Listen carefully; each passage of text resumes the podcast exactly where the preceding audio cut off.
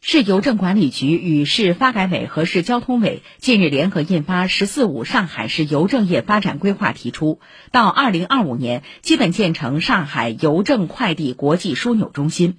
预计到2025年，上海邮政业业务收入达2500亿元。同时，上海预计将建成四至七家邮政行业技术研发中心，形成两至三家全网年业务量超200亿件的企业集团。